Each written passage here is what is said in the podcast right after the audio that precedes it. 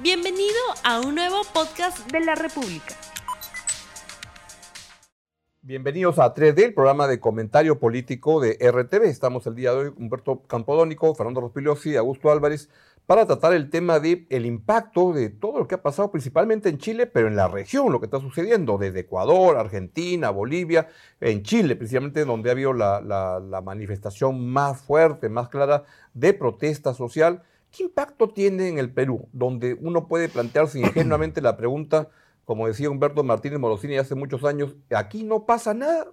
Pregunta, ¿aquí no pasa nada? A ver, em, yo creo que es un momento bien importante para, la, para toda la región, para toda América Latina, lo que ha venido sucediendo. Creo que estos hechos, si los vemos en una comparación histórica, un parangón hace tiempo que no hay movimientos tan importantes en, tantos países a la vez.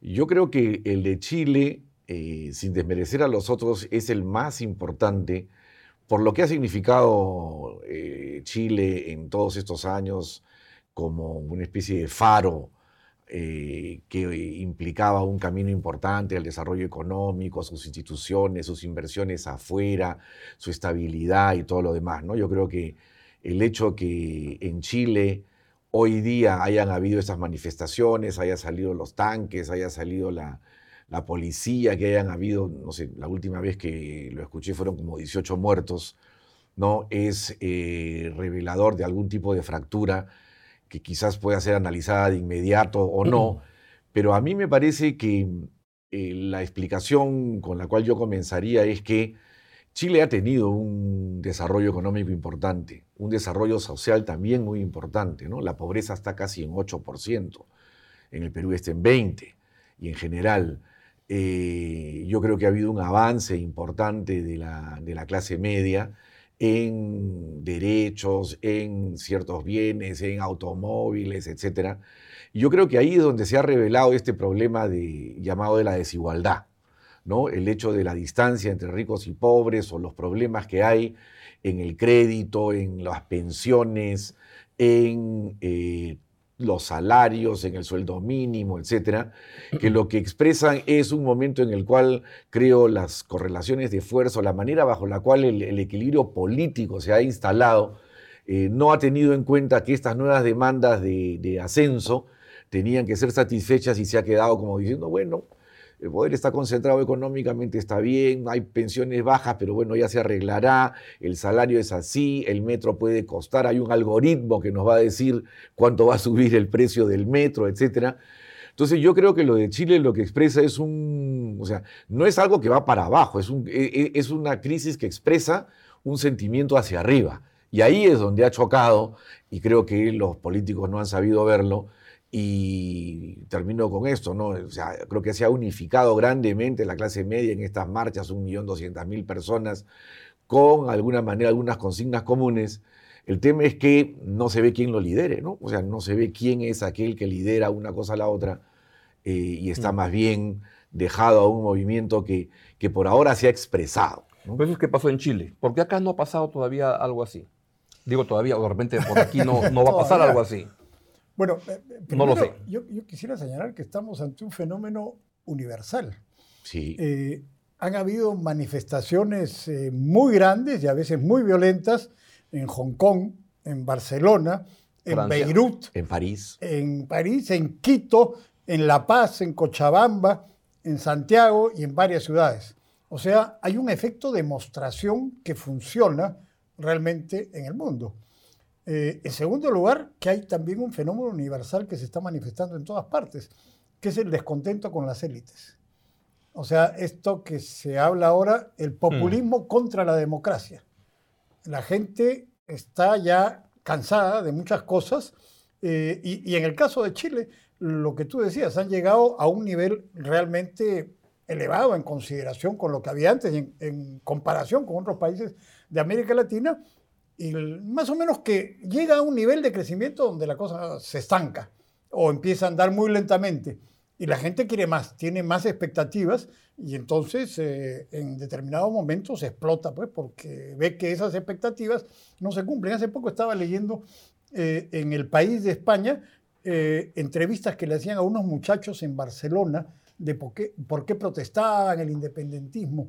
Y había un elemento común. Decía, eh, mira, yo en este momento no puedo entrar a la universidad porque no me alcanza, tengo que trabajar a medio tiempo. O sea, eh, no se mueren de hambre, no viven en la calle, pero no pueden ir más lejos. Y eso se expresa independentismo, o puede ser cualquier otra cosa, eh, la tarifa del metro, en fin, lo que sea. Entonces, eh, creo que ese es un fenómeno que está ocurriendo en muchas partes del mundo y da lugar a este tipo de protestas. Lo último, va a haber acá, creo que nadie tiene idea. Estas cosas revientan y, no las saben ni los de abajo ni los de arriba. De pronto explotan. Hay, por supuesto, siempre mil teorías conspirativas que a mí me parecen equivocadas. Nadie puede eh, desatar, provocar un movimiento así. Que hay gente que lo aprovecha sin duda en todas partes. Pero ¿Habrá algo así acá? ¿Quién sabe? No lo sabemos. Se ha citado como a ocho o nueve ciudades, pero ya todo el epicentro es la película del Joker, donde un, marginado de la sociedad se levanta y en la escena final se da, uno se da cuenta que no era el único marginado, sino que era una ciudad de marginados y que todos dicen, y de repente cada uno tiene su pues, motivo diferente, pero confluyen muchos motivos de, de reclamo y de protesta de que algo no está caminando bien. Bueno, y a ver, si entramos en esa línea, estoy muy de acuerdo con lo que dice Fernando. Eh, hace poco, menos de un mes, un poquito más de un mes, este Business Roundtable, o sea, la mesa redonda de negocios de Estados Unidos, que agrupa como a 300 empresas, ha comenzado a decir que eh, el único interés ya no va a ser solamente la satisfacción de los propios accionistas de la empresa, sino todos los que eso se llama stakeholders, o sea, todos los que están relacionados con los empleados, los consumidores, etcétera, y que tienen que hacer esfuerzos muy importantes para llevarse bien con su entorno y que van a procurar ver o tal. Yo creo que eso lo que está revelando es una cosa que está un poco también detrás se habla mucho de la desigualdad en el mundo, las Naciones Unidas habla, Piketty, Stiglitz, que te dicen el 1% de la población tiene el 20% de la riqueza, no sé. Y el, y el problema es que si hay tanta concentración, ¿no? la propia inversión ya no se puede desarrollar porque no está, está repartida la torta. Entonces hay que buscar que la clase media tenga un poco más de dinero para que se pueda mover. Si es que se concentra en el 1%, bueno, ¿cuántos yates te puedes comprar? ¿Cuántos aviones particulares te puedes comprar? ¿En qué puedes gastar?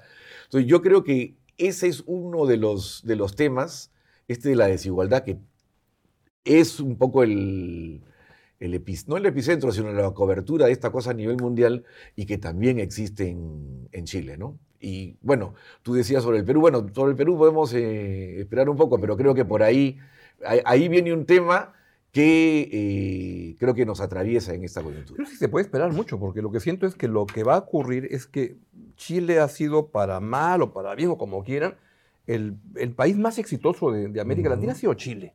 ¿no? Hoy día se quiere encontrarle, todos son genios en encontrar, eso se veía venir, nadie lo veía venir. ¿no? Y, y, lo más potente de lo de Chile es lo inesperado que podía ser, porque esto podía decir en Quito, entiendes, en el Perú, pero en Chile era como sorprendente para Piñera, que estuvo una semana antes en el Perú, jamoneándose y diciendo, este, el despelote de, Venezuela, Chile es el, oasis, decía, ¿no? Este, Ahí no pasa nada.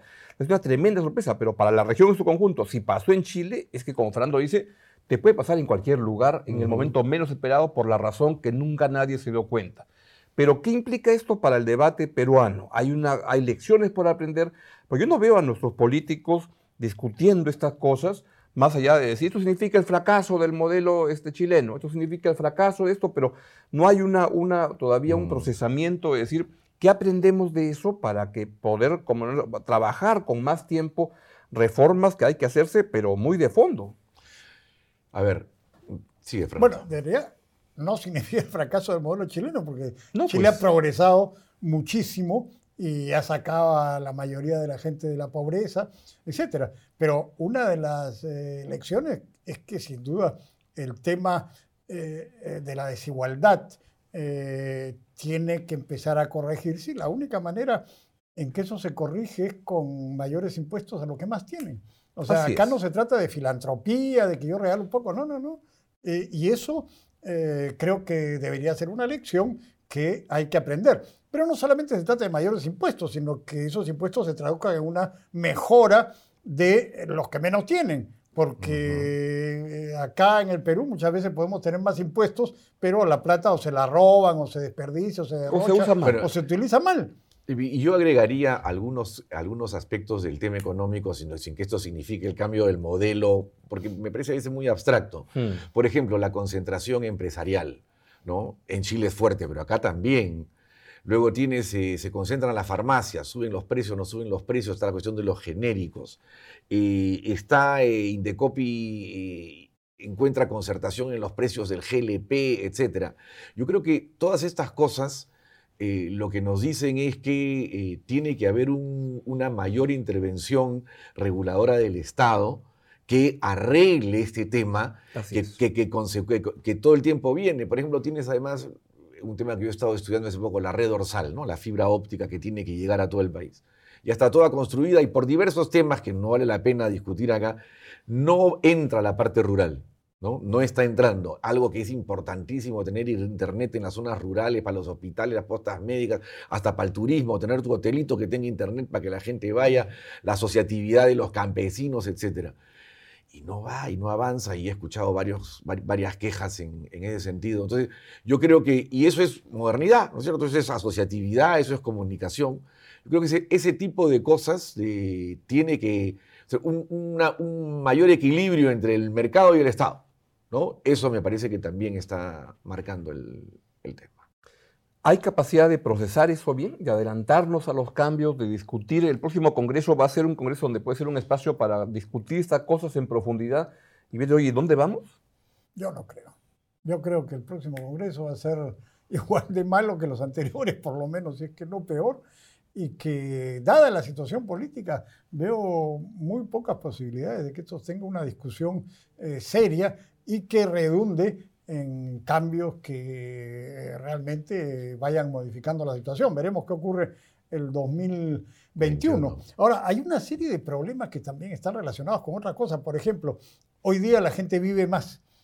Y el tema de las pensiones, que yo sepa, no se ha resuelto en ninguna parte del mundo. y en todas partes está mm. empeorando. En todas partes hay cada vez más viejos y en todas partes las pensiones nunca alcanzan. Y además, como viene este fenómeno de que las familias ya no son como antes, se van disgregando, entonces los viejos ya no tienen redes en las cuales soportarse. Entonces, ese es un problema gravísimo. Es uno de los problemas que tienen en Chile, que han estado protestando contra las AFPs y todo. Pero hasta donde yo he podido ver, no hay una solución. No es solamente el problema de las AFPs, no hay soluciones claro, que, que se planteen claramente, ¿no? Claro, uno de los temas que se discute mucho en Chile es que si tú aportas el 10% de tu sueldo y tienes un sueldo de 500, 800 o 1000 dólares, lo que te van a dar como pensión es malo. Entonces están pensando ahora subir el aporte de 10 a 15%. ¿Quién sabe si sea o no la solución? Porque no, es, no es, solamente una cuestión técnica, pero sí parece que eh, en el Perú es igual. O sea, el 10% que tú aportas, a la hora de la hora las pensiones son muy magras, ¿no? Entonces, ahí hay una cosa que hacer. Pero yo quería traer a colación el tema de si en el Perú puede o no pasar algo. Se ha mencionado que, eh, bueno, por lo menos acá estamos luchando mucho más contra la corrupción, lo que se dice, a diferencia de en Chile, que ha habido corrupción en el ejército, en la policía y en otros lados y que nunca nadie va adentro, con todos los presidentes presos que hay, uno, ya total. Eh, ese puede ser un, un tema que podría haber eh, desfogado o, digamos, levantado un poco la presión y el hecho mismo que se haya cerrado el Congreso, que más allá de lo que uno piense, donde yo estuve cuando eh, se escuchó la noticia de que se cerró el Congreso, parecía que había habido gol peruano en las eliminatorias al Mundial. Ahora, esos elementos, si bien no arreglan ningún problema, podrían haber sido un desfogue en el sentido de decir, todavía tenemos ahí algo más que recorrer y veamos qué hacemos, ¿no? Porque ahora he escuchado a la, a la presidenta de CONFIEP diciendo no se va a tocar el modelo económico, pero en nada. Acabo de hablar con el premier Ceballos y ha dicho que todo queda igual, que nada se mueve. Entonces, yo lo que veo es, eso no es lo que debería estar diciendo, debería estar diciendo vamos a mejorarlo en todo aquello que podamos mejorarlo, no en el hecho que nos mantenemos estáticos, ¿no? Agréguele a eso, que es otro factor, pero es un tema creo que bien complejo en que lo tienen que analizar antropólogos, sociólogos de diferentes lados, pero El millennial es una persona que es diferente a, a- a gente mayor como ustedes. Este, en el sentido que cuando siente y que no diferencia entre lo que es justo de lo que es legal. Y que si siente que hay algo que es injusto, está dispuesto a, a irrumpir rápidamente, a decir, lo voy a cambiar. Porque en Chile esta protesta arranca con chicos de colegio Así es. hartos por, por- por la, no, por, por- por la tarifa de- del metro, pero también porque están viendo a sus padres, viendo a sus abuelos y ven todo. Entonces eso prende. Y ahora escuchaba ya el domingo cuando ya la cosa se calmaba y decía, le agradecemos a los chicos que a pesar que rompieron las cosas, este, nos hicieron ver que esto tenía que cambiar. Bueno, Ahora, y- eh, lo que dices tú yo no creo que sea cierto. O sea, hay corrupción en Chile, claro. Pero la corrupción en Chile es la milésima parte de la corrupción peruana, porque Chile es un país mucho más institucionalizado y con mucho menos Pero, corrupción pero desde siempre. ellos no estaban tan acostumbrados. En cambio, acá el, Es cho- verdad. el choreo es una institución desde, a la- desde iba, los no a de ellos, sino a, Claro, que a lo no, nuestro. claro. Mm. Pero eh, yo no creo que ese sea un tema, y aquí tenemos una discusión con Augusto, él cree que los ciudadanos se indignan con la corrupción. No, no, eso no es así. Acaban de elegir a Cristina en, en Argentina. O Es sea, la gente vota por los corruptos.